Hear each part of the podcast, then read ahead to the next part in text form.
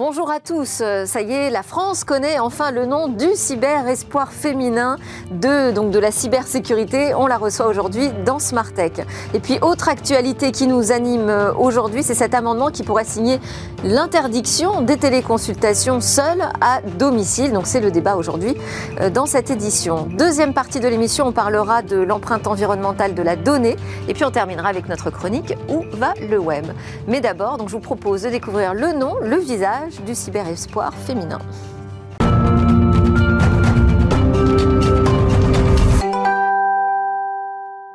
Alors, pendant que les débats sont animés à l'Assemblée nationale, eh bien nous, dans Smartech, on va parler de cet euh, amendement qui a été adopté sur la téléconsultation euh, et qui remet en question aujourd'hui euh, les pratiques assez courantes chez les Français, qui pourraient donc signer cette interdiction de téléconsulter un médecin quand on est seul à domicile. On va en débattre avec Éric Botorel, le député Renaissance de la circonscription Lannion-Paimpol dans les Côtes d'Armor. Bonjour. Bonjour Éric et Jean-Pascal Piermet, président des entreprises de télémédecine autrement dit le LET.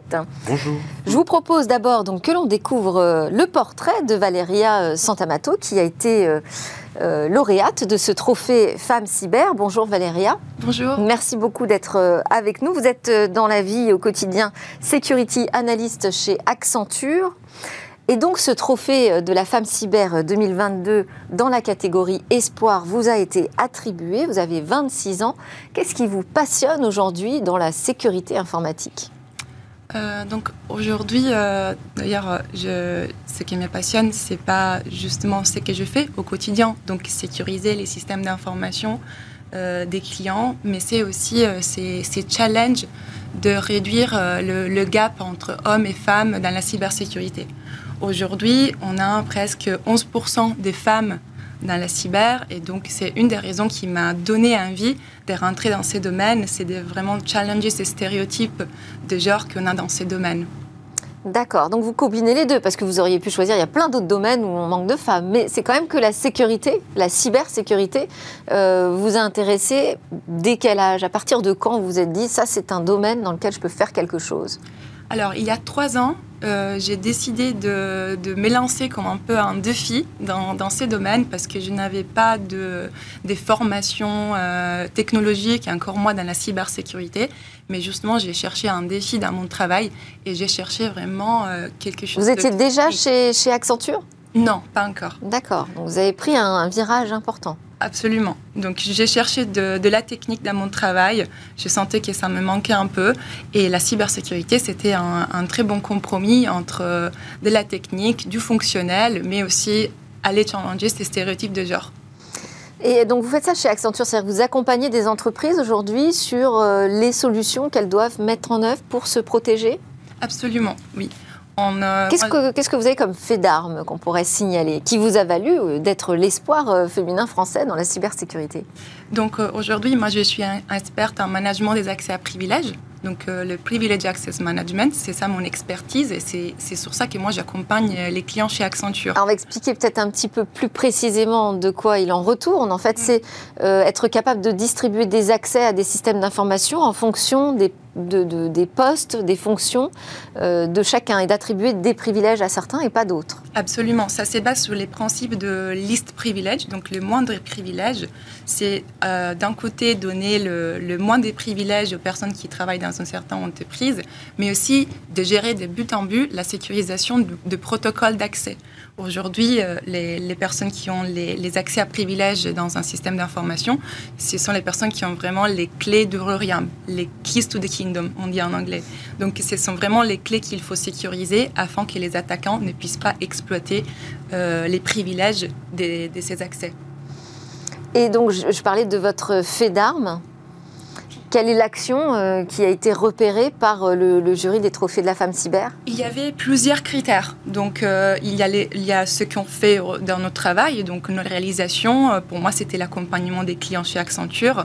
Mais il y avait aussi qu'est-ce qu'on fait pour la communauté de la cybersécurité. Donc, comment est-ce qu'on on raconte la cybersécurité et comment on essaye de sensibiliser les autres à la cybersécurité, notamment des femmes, parce que c'est vraiment l'enjeu sur lequel se basent les CEF6, les cercles des femmes de la cybersécurité. Qui organise donc ces trophées Exactement. Donc c'était un des enjeux aussi. Et pourquoi c'est important de, remettre comme ça à chaque fois ce sujet, chaque année, avec ces trophées en l'occurrence, on, met en lumière ce sujet des femmes dans la cybersécurité Pourquoi c'est important pour vous de porter ce trophée? Euh, je pense qu'on ne peut pas avoir un, monde, une société sécurisée si on n'inclut pas les femmes dans des domaines qui sont notamment comme la cybersécurité dominés par les hommes. Donc euh, aujourd'hui, c'est un sujet vraiment de notre société, de devoir sécuriser nos, systèmes d'information. Donc euh, moi, en tant que femme cyber-espoir, j'ai vraiment comme objectif de raconter la cybersécurité aux femmes ainsi qu'aux hommes et leur expliquer qu'aujourd'hui, faire de la cybersécurité, c'est faire quelque chose qui a du sens. Parce que notre société va être sécurisée qu'une fois que les femmes auront place et auront voix dans ces domaines. Parce qu'on peut euh, comprendre, par exemple, dans l'intelligence artificielle, on se dit, bah oui, c'est vrai que derrière les développements de ces logiciels qui euh, prennent de plus en plus de place dans les décisions du quotidien, c'est important de travailler euh, sur les biais et donc d'intégrer un maximum de diversité pour que l'ensemble de la société soit représentée. sur la sécurité, quel serait le danger, selon vous, d'un modèle 100% masculin? Les dangers, euh, c'est, comme je dis tout à l'heure, le, fait qu'on n'arrive pas à sécuriser, à arriver au but de la cybersécurité, qui est de sécuriser nos C'est-à-dire de sensibiliser l'ensemble en fait des, citoyens aux bonnes pratiques. Tout à fait, parce que la cybersécurité, ce n'est pas la partie technique de sécuriser les systèmes d'information en lui-même, mais c'est aussi de sensibiliser les personnes à ces sujets les vulnérabilités, euh, ce ne sont pas que des vulnérabilités des systèmes d'exploitation, mais aussi les personnes, les êtres humains peuvent euh, porter des vulnérabilités. Donc euh, les deux sujets sont hyper importants et si les femmes sont exclues dans cette, dans, cette discussion, on n'aura pas une, une société cyber résiliente. Alors, vous avez cité ce chiffre, effectivement, de 11% euh, de femmes. Euh, euh, c'est un chiffre qui vient de l'ANSI, hein, l'Agence nationale de, sécurité des systèmes d'information en France. mais quand même, la bonne nouvelle, c'est qu'il y a eu 342 candidatures à ces trophées de, la femme cyber, et plutôt des candidatures qui viennent d'univers très ouverts, très variés, très différents. Oui, tout à fait. C'est une très bonne nouvelle parce que le chiffre augmente après chaque année.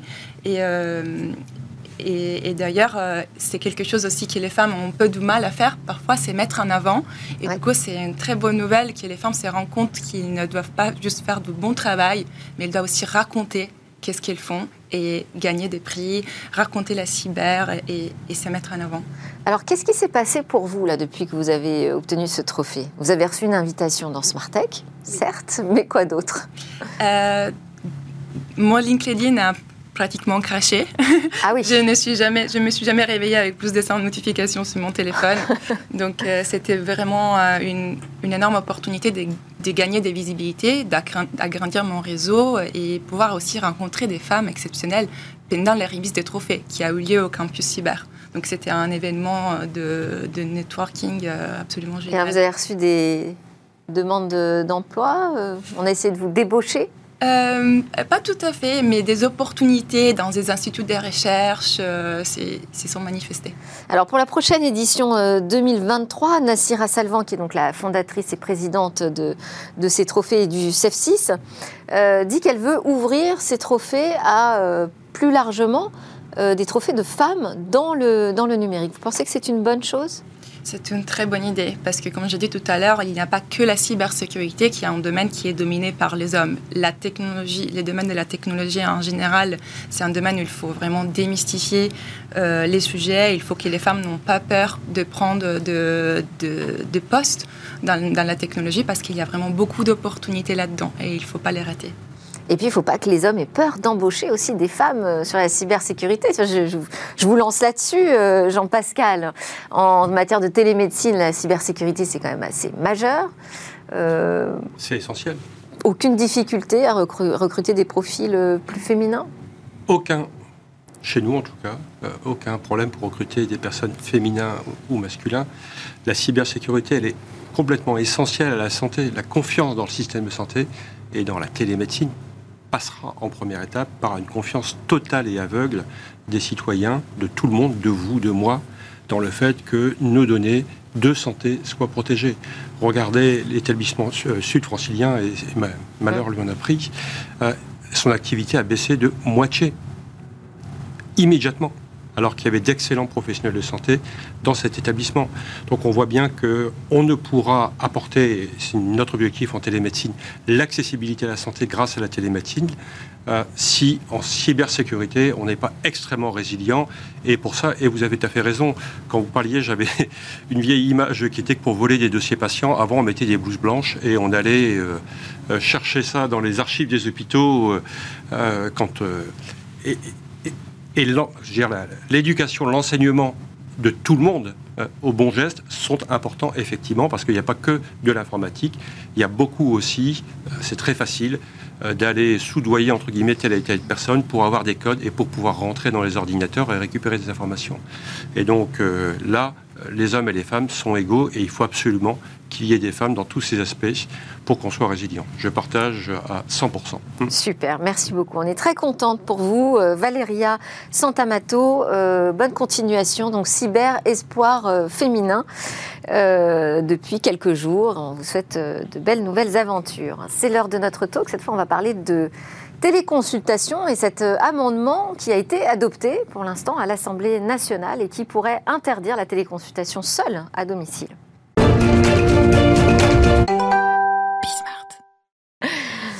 Alors, euh, nouveau sujet dans Smart Tech. Le Tech Talk aujourd'hui est consacré à un amendement sur la télémédecine, plus précisément sur la téléconsultation. C'est celui qui nous intéresse en tout cas aujourd'hui.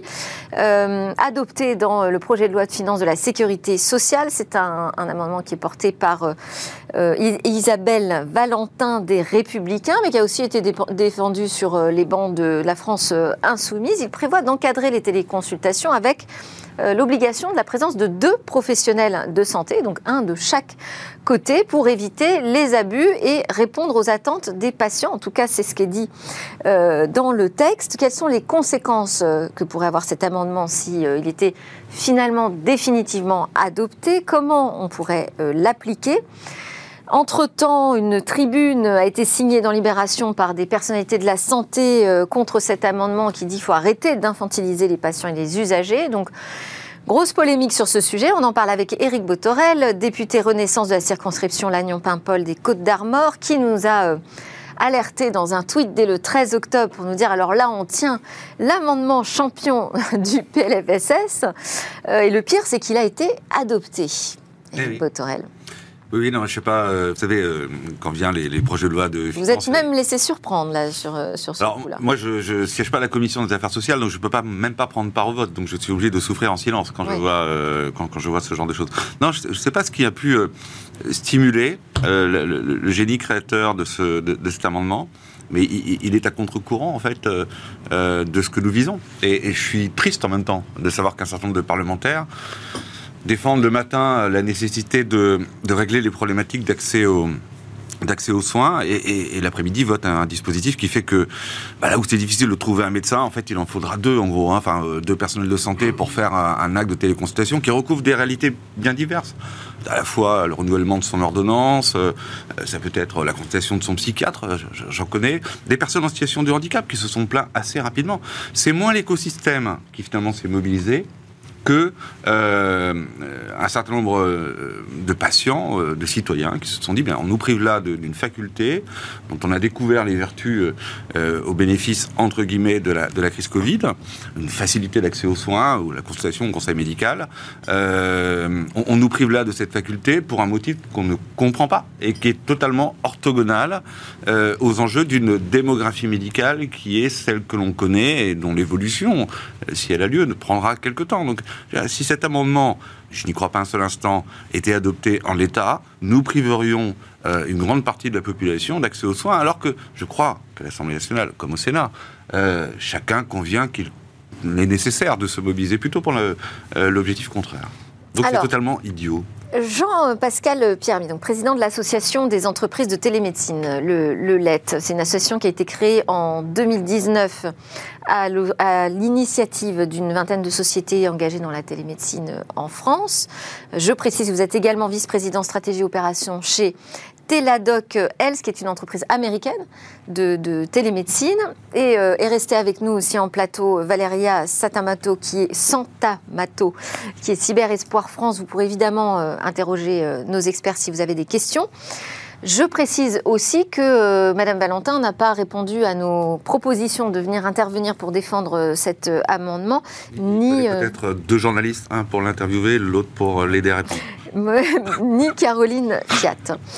Donc, vous disiez, euh, Éric Potorel, que c'était aussi une demande des usagers, finalement, de pouvoir continuer à téléconsulter seul euh, à domicile, que c'était une facilité, que c'était finalement un acquis, euh, presque, j'allais dire un acquis social, mais en tout cas un acquis de, la société. Est-ce que, parce que vous, Jean-Pascal Pierre, je crois que vous avez publié une étude sur la téléconsultation. Est-ce que ça confirme qu'effectivement, aujourd'hui, c'est comme une sorte d'utilité sociale que de pouvoir téléconsulter?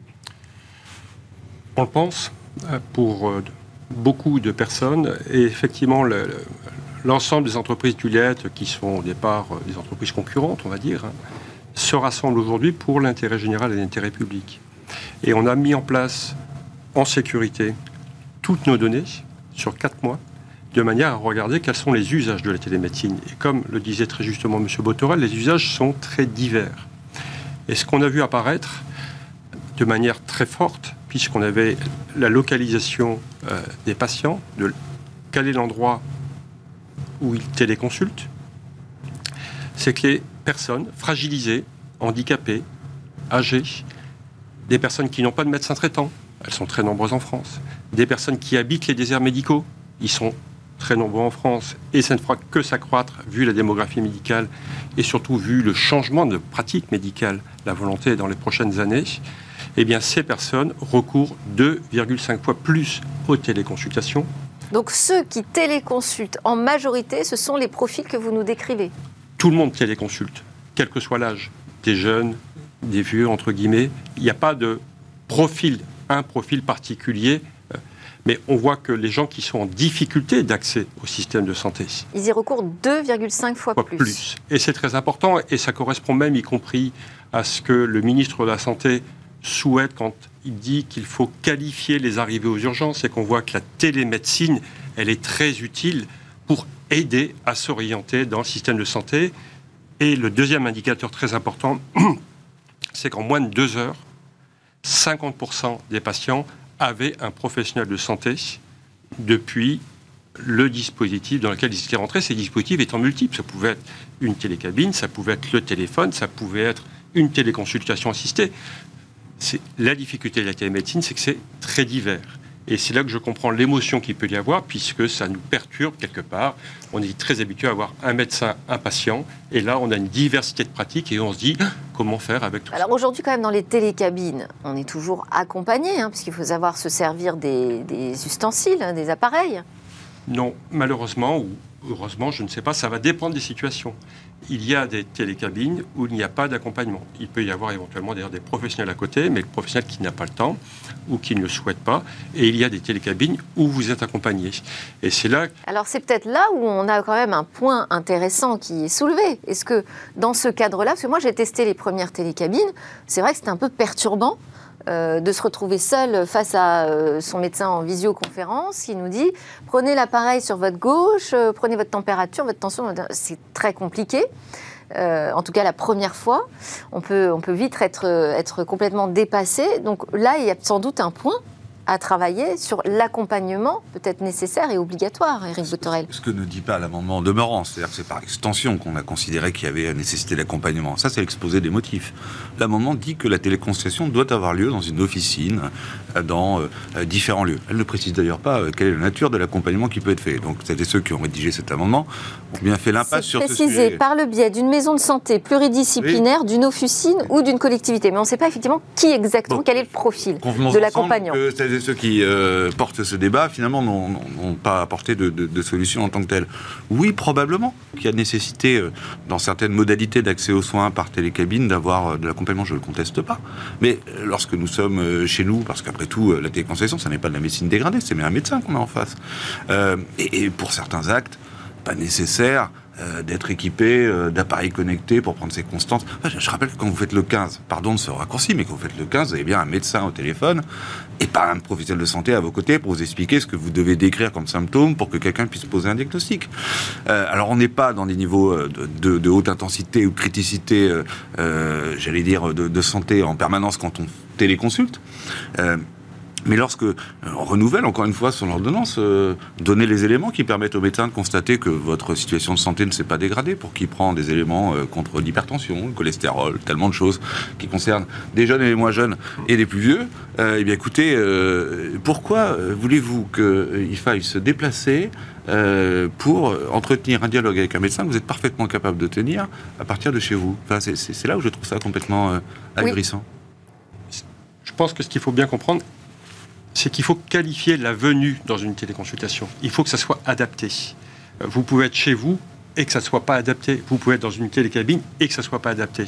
Et donc c'est un vrai travail d'équipe, télé, la télémédecine. C'est pas simplement j'arrive devant un dispositif et je trouve tout de suite la bonne parce que. Ah, mais qui va me dire que c'est adapté ou pas adapté? Eh bien c'est au début. Si vous allez dans une pharmacie, par exemple, le pharmacien peut vous dire c'est adapté, pas adapté.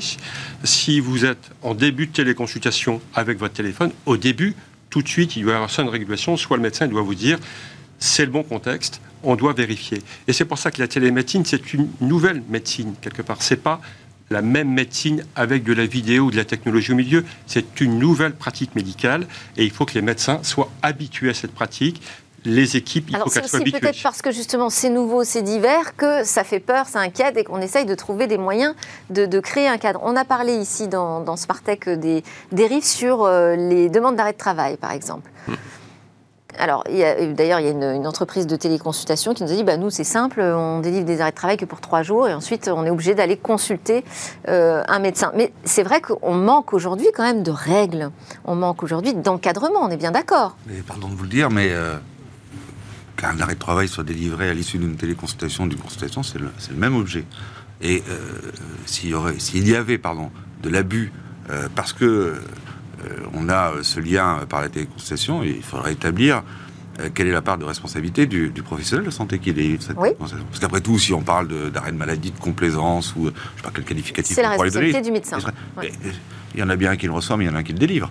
Et, en la matière, il y a aujourd'hui euh, un certain nombre de contrôles qui sont déjà opérés sur euh, euh, la, nature statistique des pratiques d'un certain nombre de médecins. Personne ne, eh ça, ne fait pousser des cris à personne des consultations, il, pourrait, il doit, et, c'est nécessaire, avoir la même chose. Mais suspecter que, parce que au travers de la consultation, on obtiendrait plus facilement des, des arrêts maladie que dans... il faut le caractériser. Moi, je suis de ceux qui disent de deux choses. Une, soit c'est le médecin qui commet un acte d'extrême générosité, mais qui ne correspond pas aux standards euh, de, euh, médical, euh, soit c'est le patient qui, dans une démarche frénétique, va faire une, deux, trois, quatre, cinq téléconsultations de la journée pour essayer d'obtenir le précieux, le précieux sésame en fin de journée.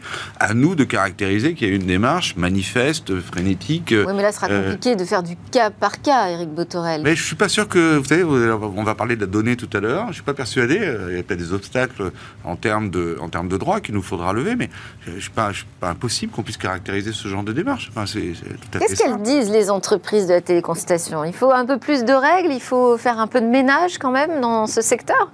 Ou pas du tout Tout va bien? Nous, on estime qu'il faut qu'il y ait beaucoup de confiance dans le système de santé et donc il faut des règles. Ça, c'est clair.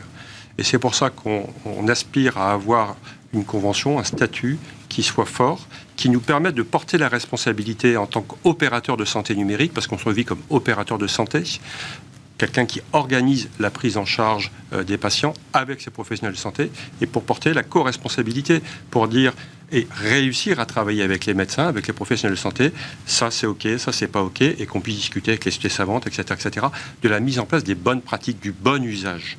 Le bon usage de la télémédecine, c'est ça qu'on veut défendre. Et c'est pour ça qu'on veut effectivement des règles, un statut spécifique, de manière à pouvoir faire travailler les équipes. Vous craignez aussi, comme euh, la France insoumise, qu'on arrive à une santé à deux vitesses? Vous pensez qu'on l'a pas aujourd'hui, la France à deux vitesses? Aujourd'hui, moi qui ai adoré faire euh, de la télémédecine euh, et de la médecine dans plein d'endroits de France depuis 30 ans. Je vois bien qu'il y a plein d'endroits, il y a des déserts médicaux très importants, même y compris dans les grandes villes, même y compris à côté de Paris, où vous avez une difficulté d'accès au médecin généraliste et vous attendez 4-5 jours pour aller voir le médecin généraliste. Cette France a deux vitesses sur la, sur la médecine, et pas sur la télémédecine, sur la médecine. Elle est partout en France. Elle n'est pas que dans des endroits reculés. Elle est partout en France. Et des fois, vous avez une difficulté d'accès au médecin traitant, des fois, c'est une difficulté d'accès aux spécialistes. Des fois, j'entendais la fois dernière des responsables d'établissements privés qui géraient des établissements privés qui disaient pour aller voir mon dermatologue, j'ai une difficulté d'accès aujourd'hui. Donc, on a tous une difficulté d'accès au système de santé aujourd'hui. Et, c'est là où on a du mal à comprendre finalement l'amendement, parce qu'on se dit que ça va être encore plus difficile finalement d'accéder euh, à un service médical s'il y a cette contrainte de se rendre euh, quelque part de spécifique et qu'on ne peut plus y accéder depuis chez soi. Mais il n'y a pas à mettre en concurrence euh, les, différents moyens, encore une fois, de, de, rentrer en contact avec un, quel que soit le spécialiste de santé. Euh, et, l'erreur, ce serait, ce serait ça. Je pense qu'il y, a un double message négatif dans ce truc-là. D'abord, le premier message négatif, c'est que euh, ça rend impossible la vie d'un certain nombre de patients. Le deuxième message négatif, c'est que ça décrédibilise le numérique dans ce qu'il peut être un apport euh, d'une façon ou d'une autre. Le bracelet anti-chute, la domotique, etc. Tout ça, c'est des choses qui vont permettre peut-être le maintien à domicile demain de personnes qu'on est obligés, entre guillemets, ou que les familles, dont les familles ressentent le besoin de les mettre en institution parce qu'ils ne peuvent pas s'occuper d'eux. Le numérique, euh, je suis pas un BA de la technologie euh, et, euh, comment dire, regarder ça en se disant. Non, non mais, mais, mais il y a des apports. Si on commence à contester que les mêmes pratiques, mais parce qu'elles sont par le, par le biais du, numérique, sont suspectées d'être quelque chose de dangereux, enfin, il y a un moment donné, il faut, faut remettre les choses dans l'ordre et mettre un peu la science au milieu du village. Vous nous avez dit que vous ne pensiez pas une seule seconde que cet amendement puisse aller euh, à terme, arriver à terme euh, et être finalement euh, totalement adopté. Est-ce que c'est votre même sentiment? J'espère que la raison emportera in fine. Ça serait une catastrophe pour les patients. Moi, ce n'est pas, pas pour les professionnels de santé que j'ai peur, c'est pour les patients. Les patients auront une plus grosse. Aujourd'hui, vous avez aux environs d'un million de téléconsultations par mois remboursées plus les téléconsultations, entre guillemets, remboursées par les complémentaires santé. Ça augmente ce chiffre. Si tout d'un coup on met en place cet amendement, on va tomber à quoi? À 30 000 téléconsultations par mois. Donc ça veut dire qu'on va laisser sur le carreau 900 000, 950 000 personnes tous les mois. Non, oui, ils, hmm. débarqueront aux urgences. Et euh, hmm. ceux qui nous hmm. disent, euh, bah, on avait une solution qui repose sur le Yaka Faucon, euh, nous renverrons, nous renverrons au Yaka Faucon. Pardon de le dire, mais la situation de la téléconsultation, elle nous a permis. C'est aussi désengorger les urgences. Désengorger, les urgences, permettre encore une fois de l'accès aux soins dans des territoires qui sont sous-dotés. mais, mais je ne comprends pas ceux qui vous expliqueront que, encore une fois, Yaka Faucon. J'aurais bien aimé qu'ils viennent. Alors j'essaye de, de, me faire un peu l'avocat du diable, mais c'est vrai que c'est pas facile. vous. vous euh, donc cet amendement a été adopté euh, en commission des affaires sociales, donc à l'Assemblée nationale. Et là, aujourd'hui, vous, vous êtes euh, auditionné par le Sénat. À la commission des affaires sociales du Sénat. Qu'est-ce que, qu'est-ce que vous allez leur dire?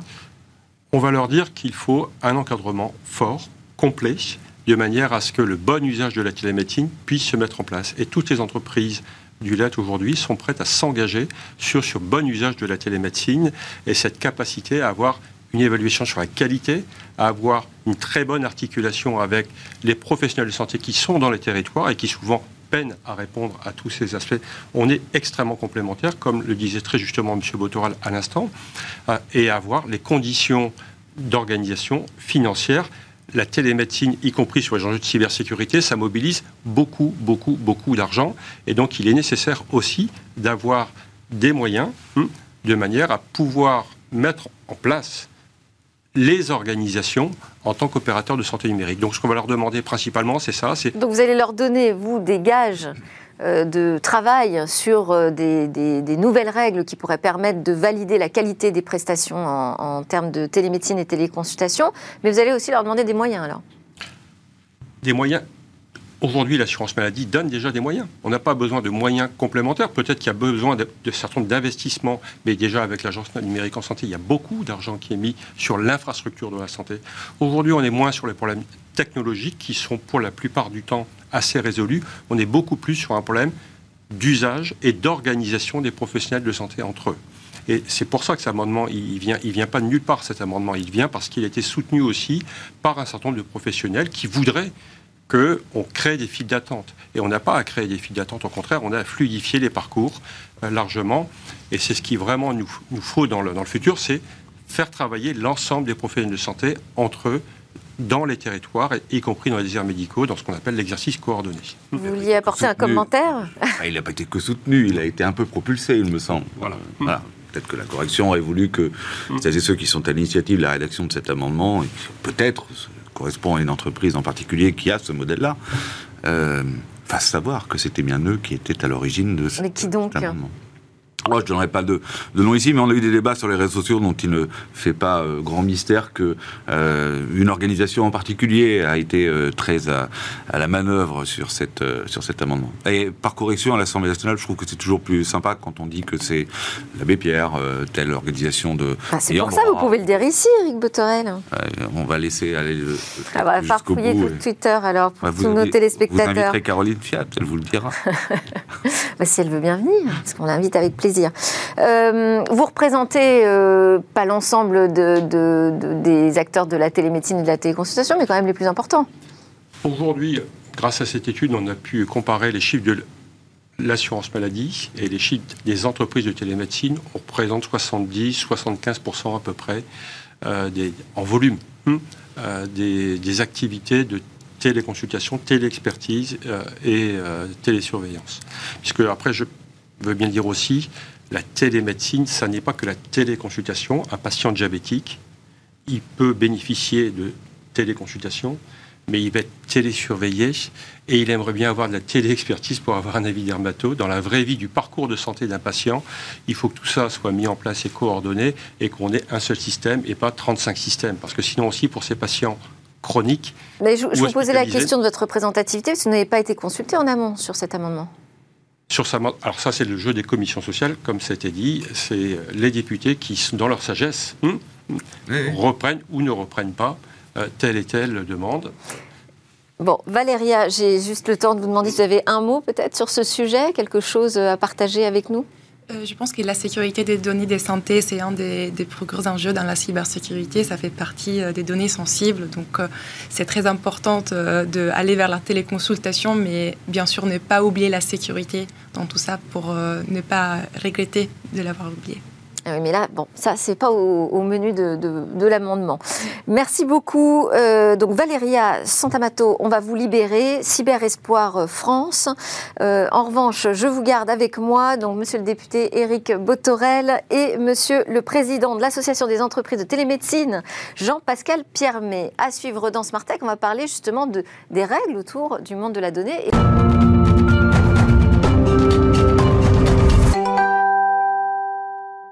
C'est la deuxième partie de Smart Tech qui démarre votre émission quotidienne sur l'innovation et le numérique. Sont restés avec moi en plateau le député Eric Botorel et Jean-Pascal Piermet qui représentent les entreprises de télémédecine. On a débattu ensemble de cet amendement sur la téléconsultation à domicile. Et maintenant, c'est l'heure de notre rendez-vous avec le monde de la donnée. Et Jérôme Loncel, trésorier et membre fondateur du Cercle de la Donnée. Bonjour. Bonjour.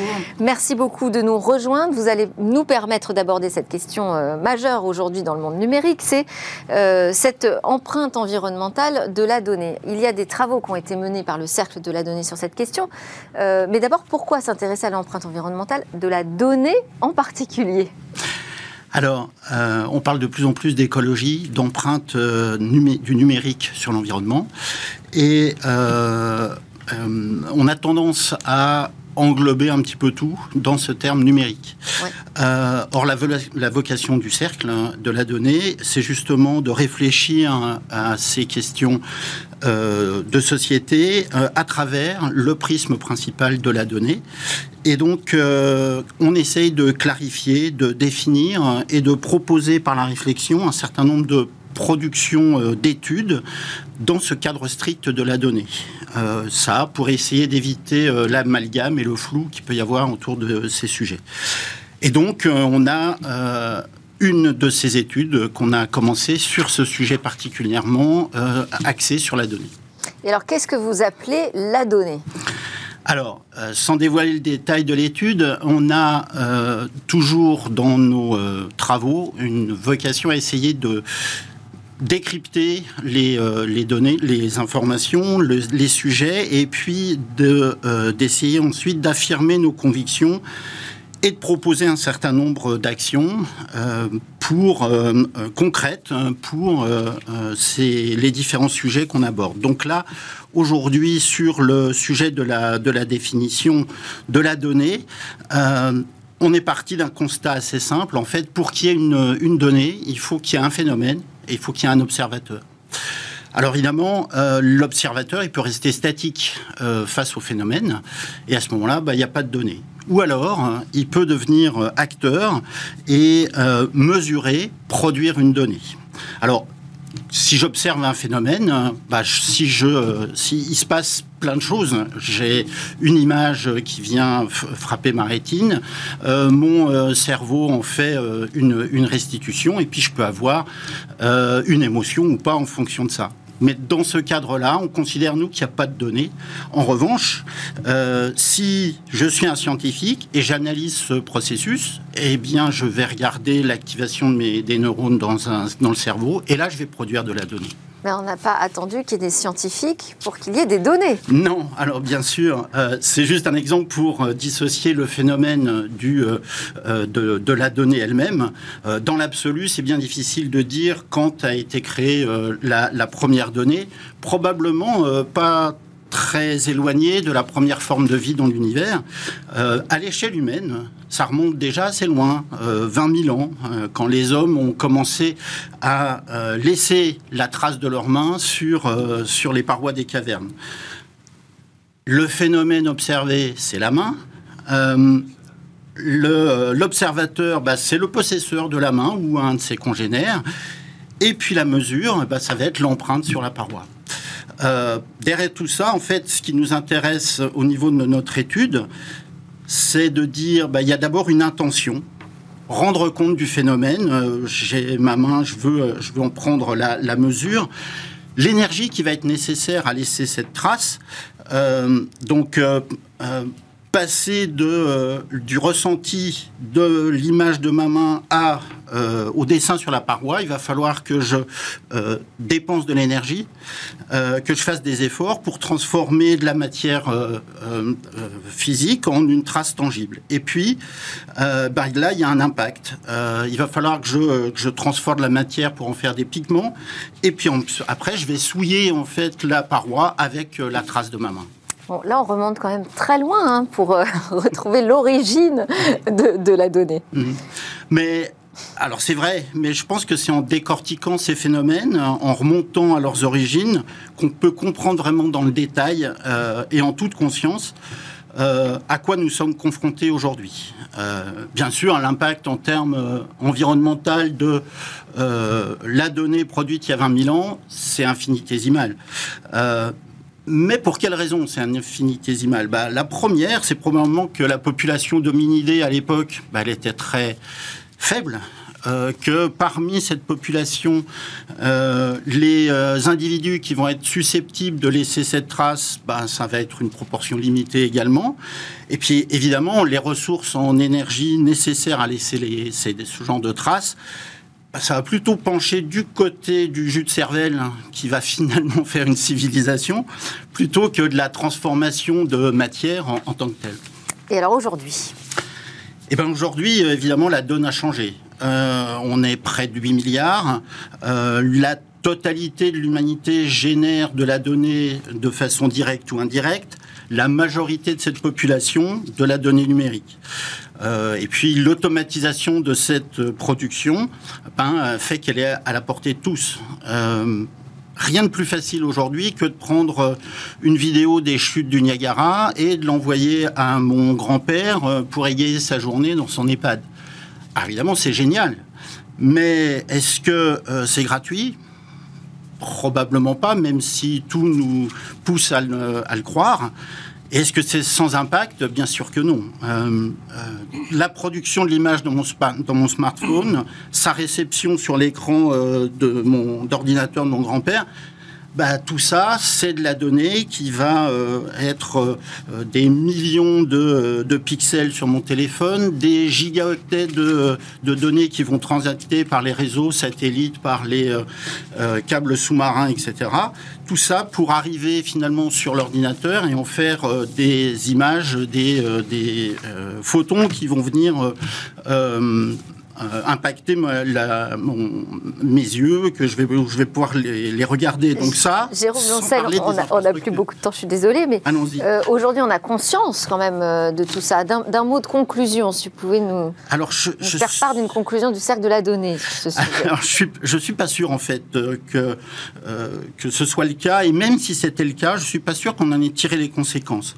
En fait, on s'attache dans notre étude à décrire précisément euh, en quoi la donnée a intrinsèquement un impact sur notre environnement, euh, sur nous-mêmes, et pour comprendre en fait quels sont les mécanismes qui sont mis en œuvre et comment on pourrait ou on devrait agir en conscience et en responsabilité euh, sans pour autant compromettre notre avenir, si l'on est important. Bah, bien sûr, j'espère qu'il n'est pas trop tard. Jérôme Lancel du Cercle de la Donnée, euh, bah, je vous invite, Eric Botorel, à lire le, rapport sur, sur, le sujet pour avancer dans, dans la réflexion. On continue Smart Tech avec notre chronique Où va le web? Clin d'œil quotidien donc à ces futurs possibles d'Internet. Aujourd'hui, Eva Ben Sadi va nous raconter eh ben, cette histoire de l'archipel polynésien euh, des Tuvalu qui envisage sa survie dans le métavers. Dupliquer son territoire dans le métavers, ça paraît fou, mais c'est l'idée de l'archipel des Tuvalu situé au cœur de l'océan Pacifique Sud, menacé de disparaître sous les flots d'ici 2100. L'archipel polynésien a donc prévu de se dédoubler dans le métavers. Alors, Comment ça marche? Eh bien, cette version virtuelle du petit pays polynésien prendrait la forme d'un jumeau numérique. On en parle normalement pour la réplique virtuelle d'un objet. Ici, ce serait donc carrément un territoire. Il s'agit en fait de cartographier les villes et les paysages des neuf îles qui composent l'archipel dans le domaine numérique. On y inclut ensuite les biens culturels et physiques, bâtiments, ponts, etc. L'objectif ici pour les dirigeants, préserver leur histoire, leur culture, mais aussi leur statut de pays après sa disparition. Oui, leur statut d'État. Au-delà de la préservation du patrimoine historique de l'archipel, sa reproduction numérique et politique, car si Tuvalu disparaît, sa souveraineté et ses droits sur certaines zones économiques pourraient être remis en cause. Le gouvernement se crée alors ici comme une assurance nation numérique. À l'heure actuelle, c'est le premier pays qui a émis l'intention de dédoubler son territoire entier dans le métavers, même si plusieurs initiatives ont déjà été lancées un peu partout dans le monde pour dématérialiser certains services municipaux, par exemple comme la ville de Séoul qui a annoncé l'année dernière le lancement de Metaverse Séoul, un monde virtuel dans lequel les citoyens, par le biais de leur avatar, peuvent obtenir des conseils fiscaux ou demander des documents publics mais dédoubler son territoire dans le métavers. C'est donc, je le disais, une première mondiale qui peut créer un précédent technologique initié donc par la dure réalité du réchauffement climatique. Cette avancée résonne ici comme une dernière option avant d'être submergée. La disparition de l'archipel euh, actuellement situé à 4,5 mètres au-dessus du niveau de la mer contraint ses habitants à trouver un nouveau lieu de vie, jumeau numérique ou non. Merci à tous de nous avoir suivis. C'était Smartech. Merci beaucoup à mes invités autour de la table. Jérôme Loncel, membre fondateur du Cercle de la Donnée, le député Éric Botorel et Jean-Pascal Piermé, le président de l'Association des entreprises de télémédecine. On se retrouve dès demain. Les histoires, les discussions, les débats sur la tech, ça continue dans Smartech.